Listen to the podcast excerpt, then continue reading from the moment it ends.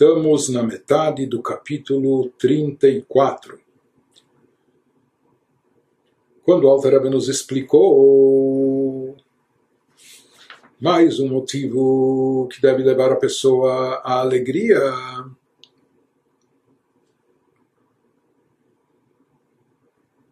ele nos disse no início do capítulo, ele começou nos dando uma introdução de como a pessoa, a criatura humana, se liga e se unifica com Deus, com o Criador, que isso depende da sua percepção da divindade, da unicidade de Deus. No momento que a pessoa sente, acredita, percebe a unicidade de Deus, com isso ela está atraindo divindade aqui nesse mundo terrestre. Com isso ela está produzindo a morada para Deus no plano inferior, que é o propósito de toda a criação. No capítulo anterior ele nos falou que isso deve ser a fé da pessoa, a pessoa deve cultivar essa fé, acreditar, e nesse capítulo o Alter Rebbe dá um passo adiante e nos diz que isso não precisa ficar e nem deve ficar apenas no plano espiritual abstrato da fé, mas ele deve ter, ser trazido também para um plano mais palpável da nossa, da nossa existência, trazer isso para dentro de nós de uma forma mais intensa. E ele nos explicou que isso é o que acontecia com os patriarcas, com os profetas, como Moshe Rabbeinu, que eles vivenciavam a unicidade de Deus. Mas não é todo mundo que é capaz de chegar nesse nível como os judeus na época da entrega da Torá também não foram capazes.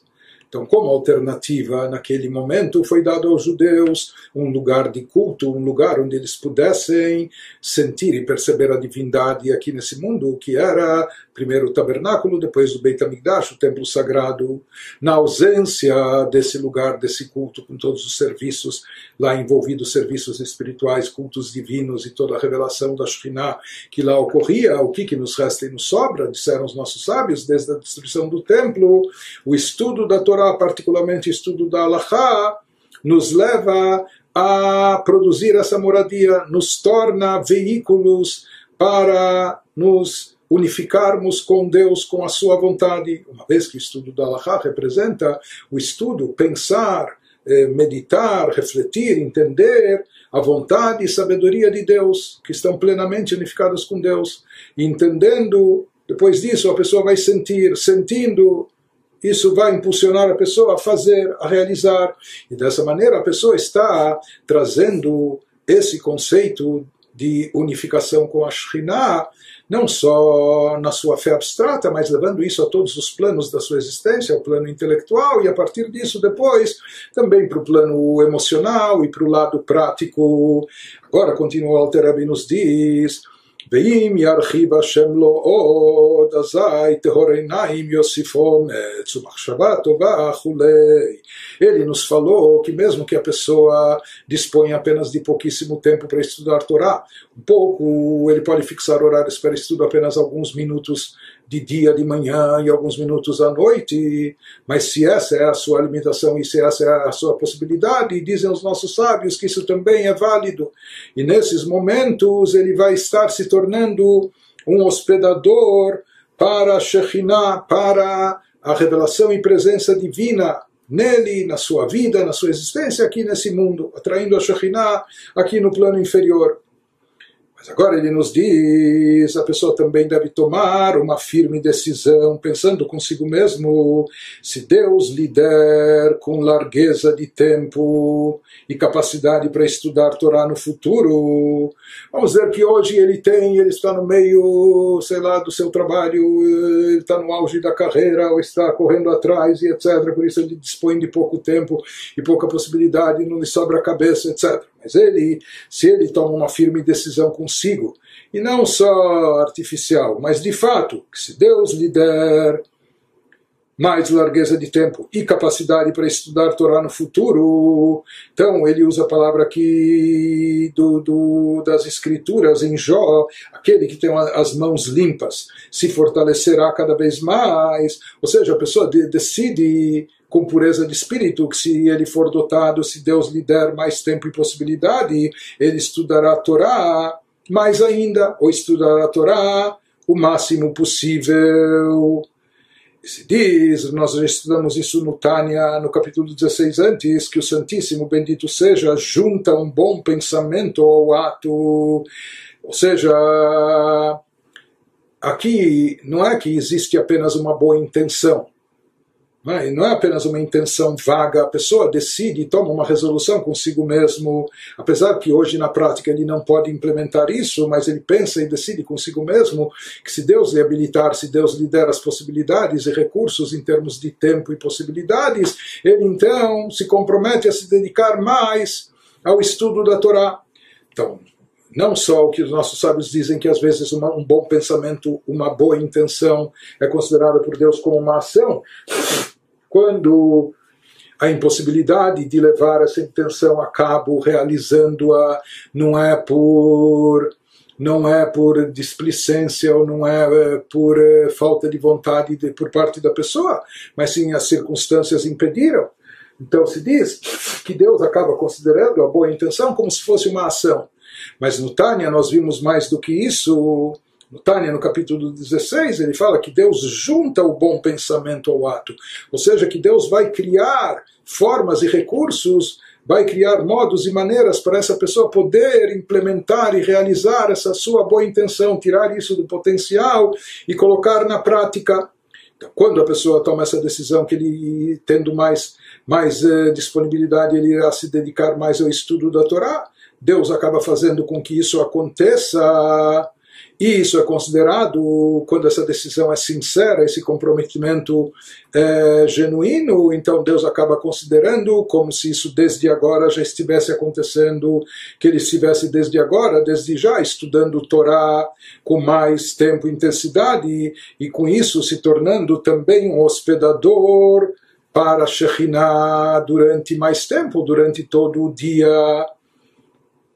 Uma vez que ele tem essa decisão, se ele estiver livre dos compromissos, dos afazeres mundanos, ele vai estudar se dedicar mais, é considerado então como se ele estivesse já implementando isso, quando a decisão é sincera, verdadeira, como só o bom Deus sabe. Aqui o Alter Rebbe nos acrescenta agora mais um caminho, mais uma maneira da pessoa se tornar um hospedador para a Shekhinah o dia todo, ou seja, não só naqueles momentos que ele está se dedicando ao estudo da Torá de dia e de noite, de manhã e de noite. Ele nos fala agora, ele nos dá mais uma receita. Então, uma receita que ele nos deu é, mesmo que ele estuda por tempo limitado, de manhã e de noite, mas se ele pensa e decide de forma sincera, que se ele tivesse o tempo disponível, ele estudaria talvez o dia todo. Então é considerado para ele, ou seja, já é considerado como se ele estivesse fazendo, fazendo isso pelo dia inteiro. Mais do que isso, agora o Alter Rebbe nos acrescenta Begam Sharayom Kulo Sheosek Bemasa matan, Ye Mechon Leshifto barach benetinata Tzedakah Sheiten Meyegio mesmo durante o resto do dia, quando a pessoa não está ocupada com o estudo da Torá, porque ele está envolvido no trabalho, quando ele se ocupa dos negócios, portanto impossibilitado de estudar a Torá. Mas mesmo assim, falou Alterebe, a pessoa pode ser um lugar firme para sua residência, usando a expressão bíblica das Escrituras, ele pode ser um lugar para a habitação de Deus, através do que? Por meio da prática da caridade, fazendo tzedakah, que é dada da sua renda obtida com muito esforço, porque ele agora, o que está impedindo ele de estudar Torá? O fato de estar envolvido com seu trabalho, com os negócios, com a sua parnassá, o sustento da sua família e assim por diante. Né? Então, por isso, ele, ele gasta boas horas, muitas horas do seu dia, a sua energia, o seu pensamento na questão de trabalho, na questão financeira e etc. Mas nos diz o Alter Ebe, aqui existe uma maneira de elevar tudo isso, até de aproveitar essa situação Fazendo o quê? Dando tzedakah, porque na realidade o trabalho está envolvendo está envolvendo muito a pessoa, é? envolve seu pensamento, sua preocupação, às vezes até suga suas energias, envolve, envolve boa parte do seu dia, ou seja, a pessoa que investe muito do seu esforço no trabalho. Mas ele diz, o momento que a pessoa extrair do lucro, do ganho seu, para tzedakah, montante de dinheiro para dar para tzedakah, então com isso ele estará elevando todo esse tempo que ele dedica ao trabalho e aos negócios, ele estará consagrando e elevando isso e fazendo desse tempo também dos seus afazeres ou fazendo do seu próprio negócio comercial, do seu trabalho né, lucrativo, ele está fazendo disso também uma morada para Deus. Ele está se tornando também uma habitação, um hospedador para Deus.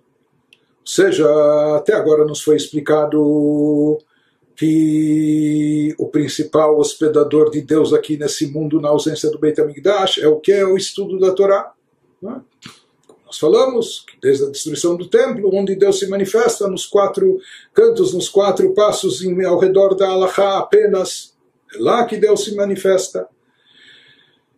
Por isso nós dissemos, mesmo quando a pessoa está impossibilitada de estudar mais tempo, todo o tempo, pelo menos que ele pense e decida que se ele, de, de, se ele dispor de mais tempo, ele vai investir, ele se compromete a aplicar isso no estudo da Torá. Mas de qualquer maneira ele nos diz, por outro lado, que existe também uma vantagem nesse serviço espiritual de dar tzedakah, porque aqui quando nós falamos aquela pessoa, por exemplo, que estuda só alguns minutos de manhã e outros à noite. Então ele nos deu um conselho, mas se a pessoa tiver vontade e de fato estiver comprometida e tiver isso firme na sua mente, no seu pensamento, que se Deus lhe der mais tempo, ele vai dedicar ao estudo da Torá. Isso é considerado. Porém, tudo isso está no pensamento da pessoa. A pessoa pensou, meditou, decidiu, isso ainda está na teoria, está apenas no pensamento da pessoa. Enquanto que aqui, esse conselho que o Alter nos dá agora em relação a dar e praticar a tzedakah, isso é uma coisa palpável, prática, é? como se diz, tachles, é uma coisa bem objetiva, que está aqui no plano terrestre, não é algo que está apenas no, no pensamento da pessoa, que eventualmente seja considerado, já que ele, se tiver mais tempo, ele pensa em estudar, Deus vai se usar como se tivesse feito. É como se tivesse feito, mas na prática não fez ainda. Não é?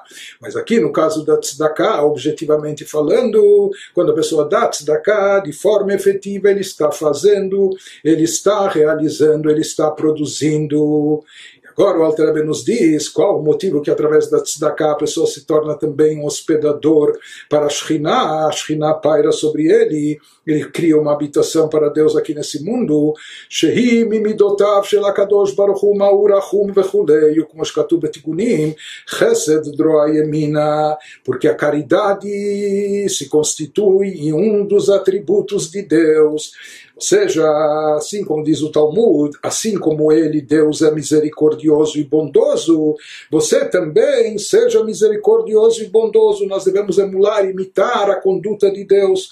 Mas aqui nós vemos que a prática de tzedakah, ou seja, agir de forma bondosa e com misericórdia, é um atributo divino, é uma característica de Deus, e como consta também no Tikkun chesed, que chesed, generosidade, é chamada a mão direita de Deus, ou seja, se fala que a bondade é parte integrante de Deus, eh, de forma metafórica, numa linguagem figurativa, o chesed, a bondade, a generosidade é chamada da mão direita de Deus.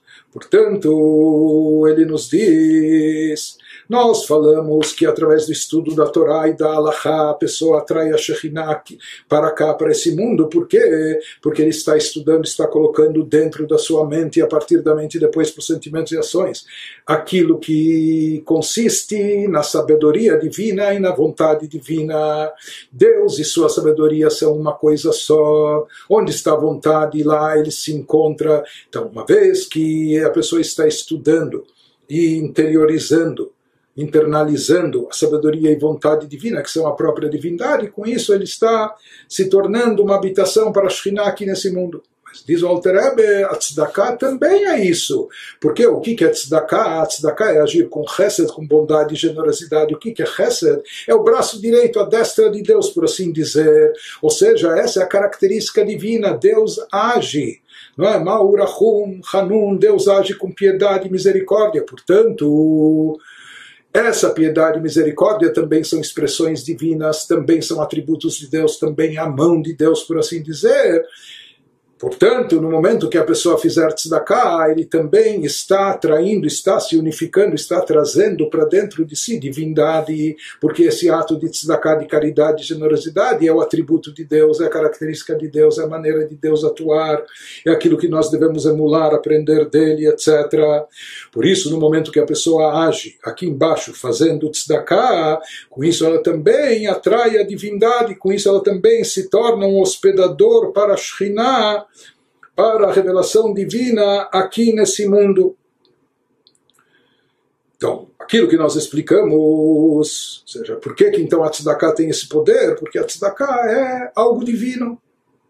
É a atuação divina, é o que Deus faz. Não é? A essência de Deus, ele é bom e ele é bondoso, ele pratica bondade, caridade, etc.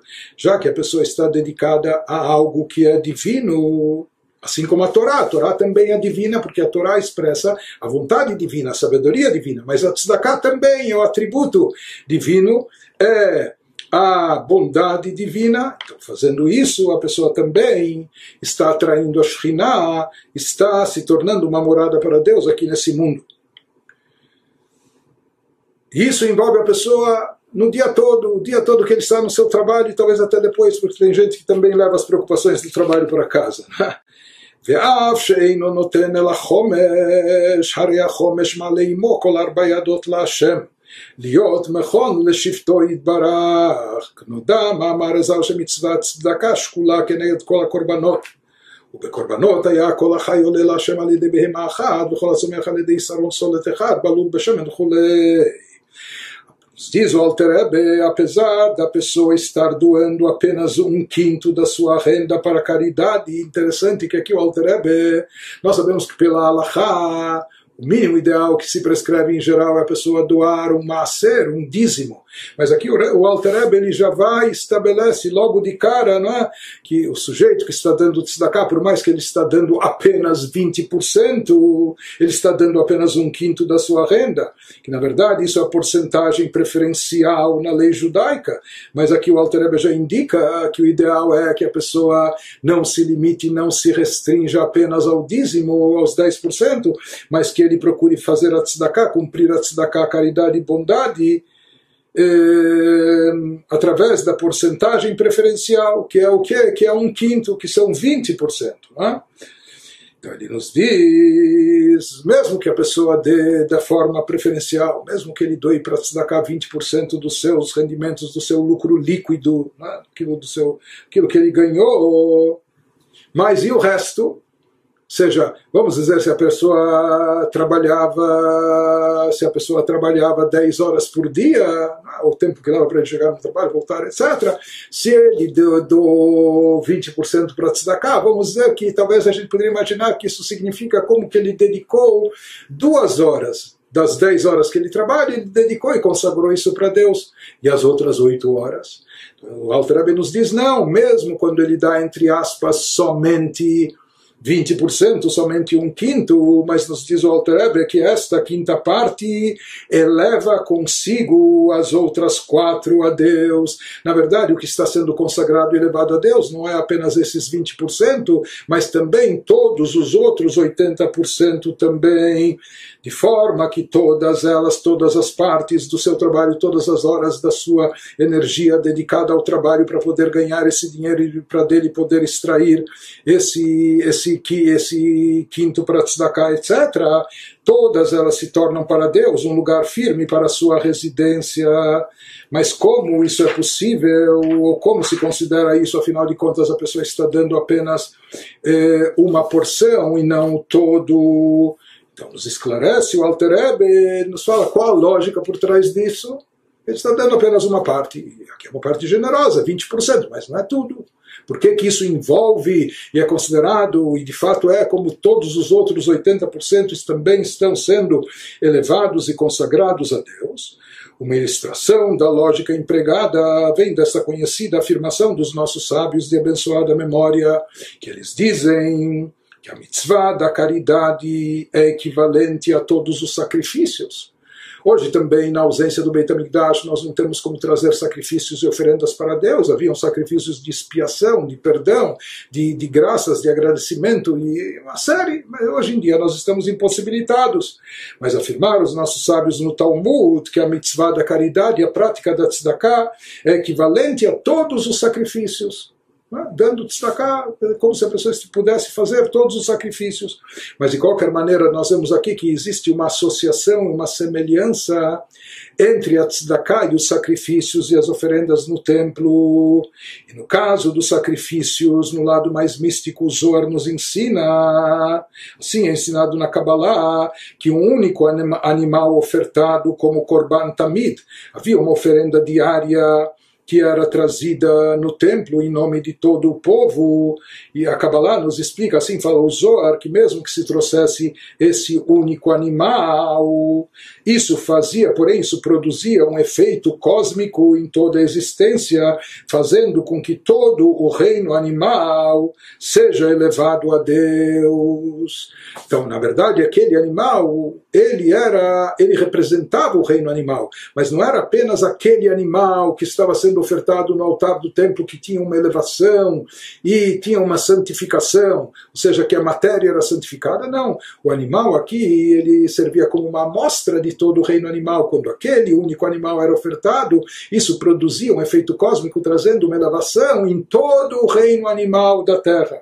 Continua o Zori nos diz que também isso ocorria em todo o reino vegetal era elevado por meio de um décimo, que era uma medida de eifá, de farinha fina misturada com azeite, ou seja, haviam oferendas que junto com o animal, etc., era trazido também um punhado de farinha, uma farinha bem fina, refinada, misturada com azeite. Então a farinha extraída do trigo do reino vegetal, etc., ou o azeite vem da, da, da, da oliva, né, das azeitonas, portanto se diz que essas pequenas amostras que eram do reino vegetal, elas produziam uma elevação para todo o reino vegetal da terra. A mesma coisa, ele não menciona isso, mas também se fala que eh, uma das coisas que não podia faltar no altar era o sal. Então, sais minerais, o sal trazido lá também elevava e santificava todo o reino mineral. Portanto, nós vamos aqui do Zoar.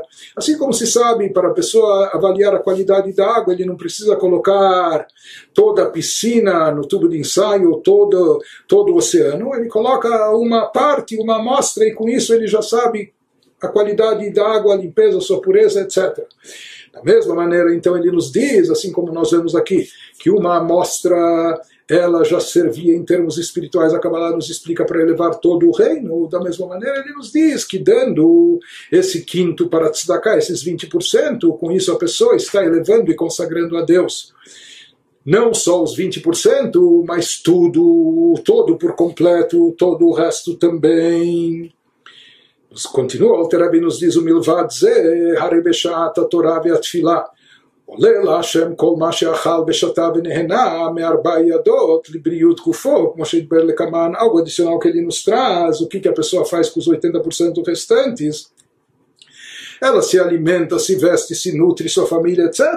Então, além disso, que foi explicado acima, ele nos diz que ao estudar Torá e rezar, nos momentos que a pessoa tem de, de estudo, de reza. Então a pessoa está se elevando a Deus tudo que ela comeu, bebeu, porque a pessoa precisa ter força não é? disposição para estudar, ou concentração, para rezar. Isso vem através da sua alimentação, daquilo que ela come, bebe, repousa, etc. No momento que a pessoa estuda, reza, etc., com isso ela eleva a Deus tudo que comeu, bebeu e do que se beneficiou em prol da saúde e do seu corpo, dos quatro quintos remanescentes que não foram elevados de forma direta por meio da quinta parte da sua renda, quando foi doada para caridade, mas isso também sofre uma elevação, né? porque isso acaba também se convertendo em coisas sagradas quando a pessoa se alimenta bem ou né, está vivendo bem, solidar disposição para sair aí, correr, ajudar o próximo, fazer eh, caridade ou fazer. Eh, eh, voluntariado, beneficiando o semelhante e assim por diante, como ele vai explicar mais tarde. Mais adiante, no capítulo 37, ele vai voltar a isso também.